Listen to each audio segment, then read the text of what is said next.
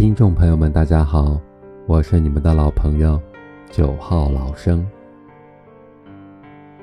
如果你有喜欢的文章，请在节目的下方留言，九号老生读给你听。今天跟大家分享的一篇文章叫做《人到中年，放下面子》。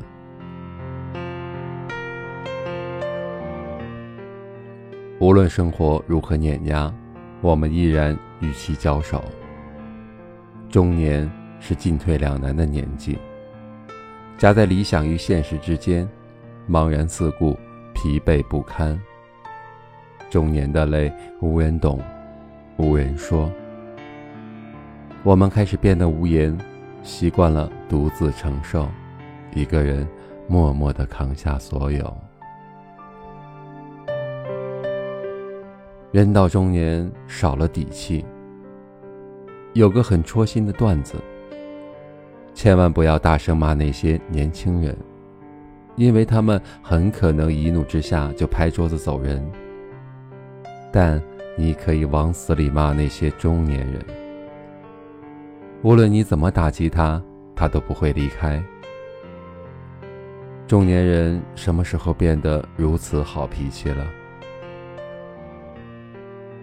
因为人生的征途上，他们要独自面对千军万马，身后却空无一人。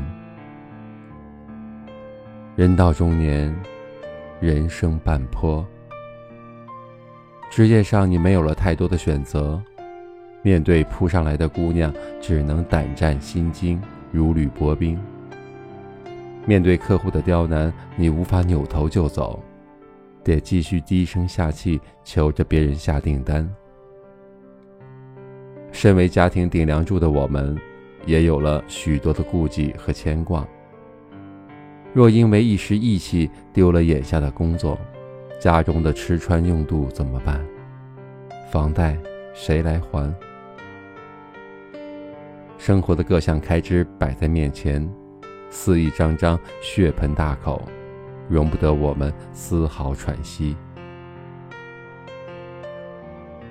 中年人不是没有个性，只是没有了说走就走的底气。面对不公的遭遇，心中即便万分愤懑，神情依然镇定自若。曾经叫嚣着要自由，如今也只能对生活俯首称臣，对现实缴械投降。岁月击打之下，曾经鲜衣怒马的少年。变成了神色疲惫的中年人。到了后来，那曾被你不屑一顾的金钱，如今也成了你的救命稻草；那曾让你痛苦不堪的工作，现在也成了你安身立命的根本。到了中年，才明白，钱是人的脊梁，工作是渡人的船。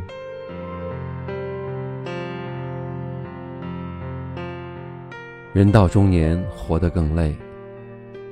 古语说：“月过十五，光阴少；人到中年，万事休。”走过半生的我们，活得更累了。我们不再有说走就走的自由，不再能和朋友勾肩搭背去喝酒。平日里思虑最多的是父母的健康，孩子的前途。深夜急诊室，我们对着医生、护士点头哈腰，只为找到一个好的床位，能让父母住得舒适一点。教室走廊上，我们对着老师百般讨好，只希望他们在自己孩子身上多花点精力。中年以后，日子好像也越来越难了。我们四处奔波。像打地鼠一样按下去，每一个难题兜兜转转，疲惫不堪。更多的时候，生活就像一件织得很好的毛衣，哪里扯开了一条口子，余下的就会跟着乱作一团。摧毁一个中年人真的很容易。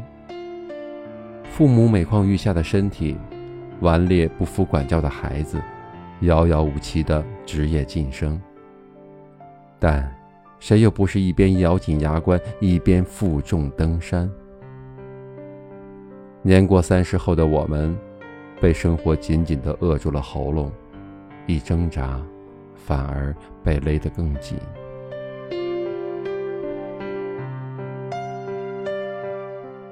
人到中年，放下面子。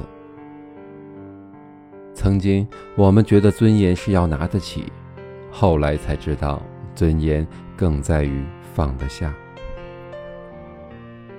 放弃了愤世嫉俗。人前活得一团和气，放下了无谓的面子，只为更好的为家人撑伞。所以，失了业的光鲜白领，转眼就在街边发起了传单。被裁的公司高管脱下体面的西装，立即穿上了骑手服。创业的老板在深夜的酒桌上陪着笑脸，一次次仰头喝下了杯中酒。人到中年，谁不是把自由卖了换来柴米油盐？谁不是把选择当了换来了家人的无忧？年少时，我们都曾是高飞的雁，如今却被岁月折断了翅膀，被现实打磨成最窘迫的模样。或许，每个中年人身里都住着两个灵魂。一个是死是少年，永远嫉恶如仇；一个栉风沐雨，低到了尘埃里。明明想仰望月亮，却低头拾起地上的六便士。明明内心嫉恶如仇，人前却笑脸相迎，左右逢源。妥协，并非因为尊严不重要。而是有了更值得守护的东西。人到中年，万事沉默。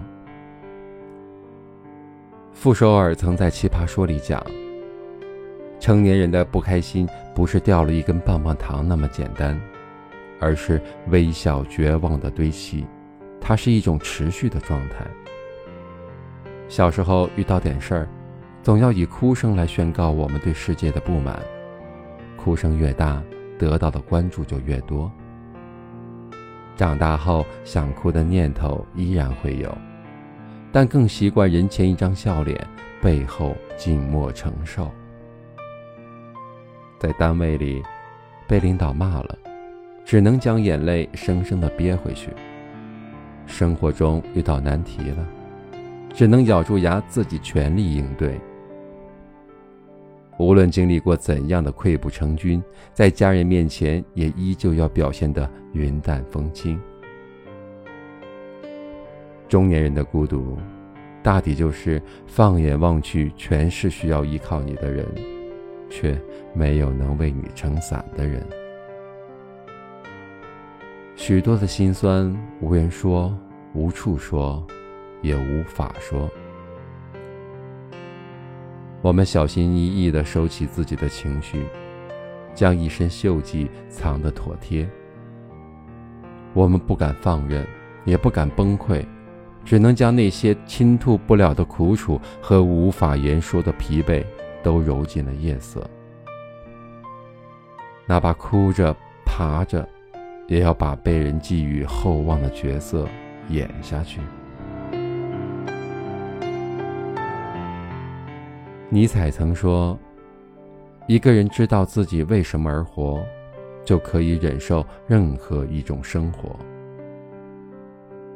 中年的我们，不再意气风发，曾于长夜痛哭，也曾在雨雪中逆风前行。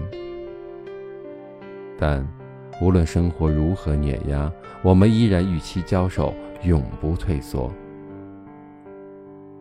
愿所有的中年人，于人世苦海，做自己的摆渡人。这些年其实经历了很多，没有了当初的那份执着，自己慢慢的过好生活。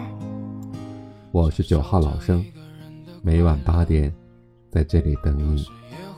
被嘲讽冷落，可渺小的我从未闪躲，沉默也算是一种解脱，不反驳只是一笑而过。